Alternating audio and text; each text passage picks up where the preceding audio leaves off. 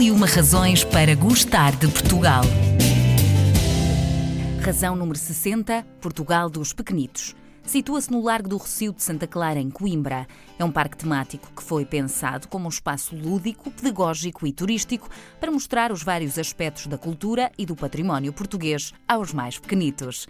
Inaugurado em junho de 1940, foi mandado fazer por iniciativa do professor Bissaia Barreto, como projeto do arquiteto Cassiano Branco. O parque oferece construções em escala reduzida que representam monumentos e outros elementos que nos caracterizam. Para sabermos mais sobre este local emblemático, temos o diretor do Portugal dos Pequenitos, Paulo Alcobia Neves. O Portugal dos Pequenitos é mesmo uma das razões para gostarmos do nosso país? De facto, Portugal dos Pequenitos é, é, é uma maravilha eh, que merece ser visitada e que é transversal, pois temos uh, pessoas que, que, nos visitam, uh, eu diria que de todas as idades, e todas elas encontram no Portugal dos Pequenitos um motivo de interesse, uh, de modo que, quer seja pelos monumentos, pela obra de facto notável uh, de Cassiano Branco, quer seja também pela forma que nós temos aqui de proporcionar às crianças o brincar e o aprender em simultâneo uhum. nas nossas casinhas, uh, efetivamente uh, o Portugal dos Pequenitos é e sempre foi para muitas gerações de portugueses uma maravilha, uma, uma das maravilhas que temos neste caso em Coimbra, no centro de Portugal. É mesmo. E para quem ainda não conhece este parque, o que é que podemos destacar assim logo à primeira vista? Portugal dos Pequenitos está dividido em, em, três áreas distintas.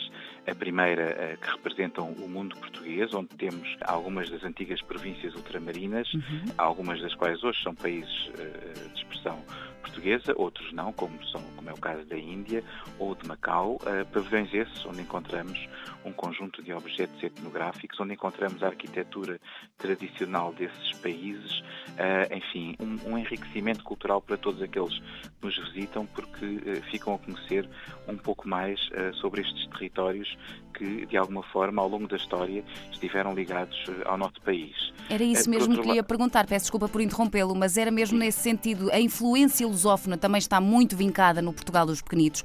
É mesmo para fazermos esta ligação da histórica do próprio país e para podermos levar as nossas gerações a perceber que efetivamente Portugal já foi e ainda continua a ser, obviamente, um impulsionador daquilo que se passa hoje em dia no mundo sem dúvida. Uh, também se reflete, curiosamente, nos visitantes. Nós temos muitos visitantes precisamente uh, oriundos desses países uh, que se cruzaram connosco ao longo da história uhum. e que fazem parte também de uma vasta, eu diria, percentagem de visitantes que temos aqui no, no parque. Por exemplo, nesta época baixa, temos muitos cidadãos brasileiros e angolanos que nos visitam e que uhum. encontram aqui, obviamente, testemunhos dos seus países, mas também uh, um pouco desta história comum que, que, que temos com a Portugalidade. Diria eu depois que temos uma área mais monumental, onde aí sim se vinca o gênio artístico de Cassiano Branco uh, e que aqui, no fundo, encontramos espalhada a arte dele por todo o, parque. Nesta área monumental temos então monumentos uh, desde o Minho até ao Algarve.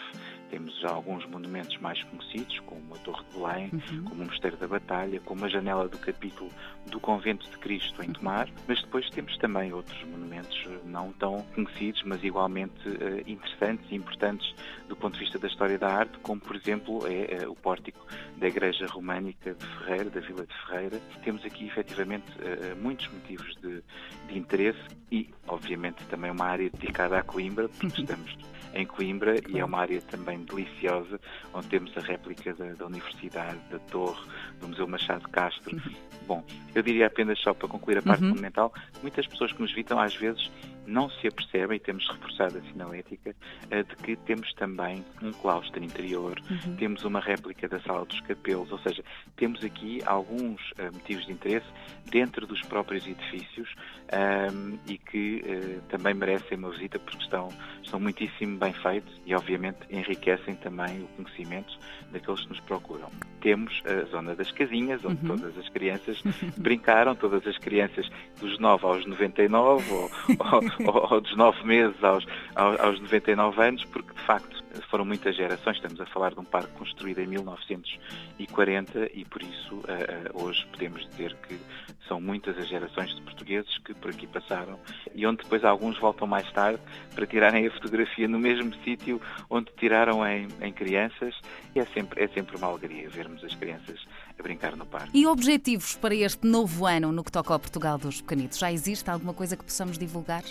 Nós uh, estamos com uma nova dinâmica desde alguns meses, uh, sobretudo com a criação de eventos. Tivemos agora um evento de Natal, o Natal Mágico, uh, pelo qual passaram mais de 20 mil visitantes. Vamos, entretanto, ter duas exposições no nosso museu. Nós temos, o, temos dois espaços museológicos dentro do Portugal dos Pequenitos uhum.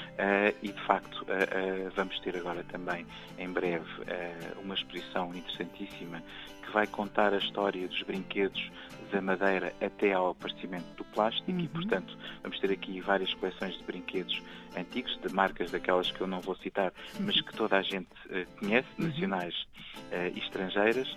Temos neste momento aqui algumas construções com tijolos de plástico, nomeadamente temos cá o Cristiano Ronaldo, temos o Eusébio, temos, temos o Zé Pedro dos Chutes e Pontapés, que, que, que, que, adorava a sua estátua, ele, ele, era, ele era um fã desta, dessa sua estátua que está aqui em exposição no Portugal dos Pequenitos e vai estar cá até ao final de fevereiro, portanto, quem quiser ver estas estátuas terá que nos visitar até ao final de fevereiro, mas obviamente que depois disso viram outras exposições uh, de carrinhos também. Uh, uh, temos aqui, de facto, um projeto vasto. Quem nos quiser acompanhar no Facebook pode fazê-lo através da, da, página do Portugal dos Pequenitos. Temos também um site e, obviamente, que depois, acompanhando o Facebook, é mais fácil as pessoas irem tomando conhecimento das, das iniciativas do parque. Para terminarmos a nossa conversa, gostava de lhe lançar aqui um pequeno desafio. Gostava que completasse a seguinte frase: O Portugal dos Pequenitos é. É um milkshake do que de melhor existe em Portugal no que toca à história da arte no que toca à história, no que toca à etnografia e, e portanto, um, é merecedor de uma visita, seguramente, para pessoas de todas as gerações. O Portugal dos Pequenitos é um retrato vivo da Portugalidade e da presença portuguesa no mundo e é, ainda hoje, um referencial histórico e pedagógico de muitas gerações. Para além de ser um espaço de aproximação de culturas e de cruzamento de povos, o Portugal dos Pequenitos é também uma mostra qualificada de arte pela miniatura e pela minúcia, ainda hoje encantam crianças, mas também os jovens e os adultos. E nas palavras do professor Bissaia Barreto, tudo é minúsculo para nós, mas grande para as crianças e tudo é verdadeiro.